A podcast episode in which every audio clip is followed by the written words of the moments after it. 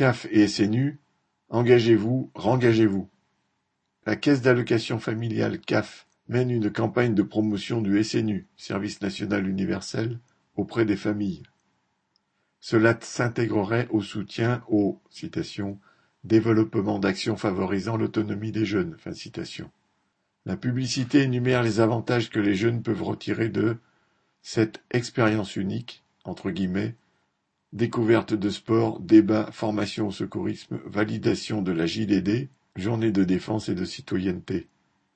Si le jeune poursuit son engagement avec une mission d'intérêt général de douze jours, il obtiendra des facilités pour obtenir la partie code du permis de conduire. La CAF oublie de préciser que la nationalité française est une condition pour participer au SNU.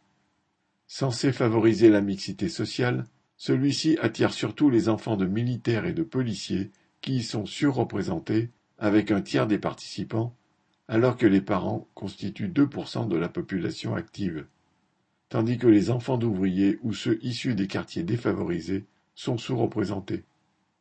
Le SNU voulu par Macron peine à séduire les jeunes, qui ont été 40 000 en 2023 à se porter volontaires pour une tranche d'âge qui en compte 800 000. L'objectif reste de le généraliser dans les années à venir, mais le coût de plus de 2000 euros par participant financé par l'État refroidit les ardeurs, car la note finale pourrait s'élever à 3 milliards par an.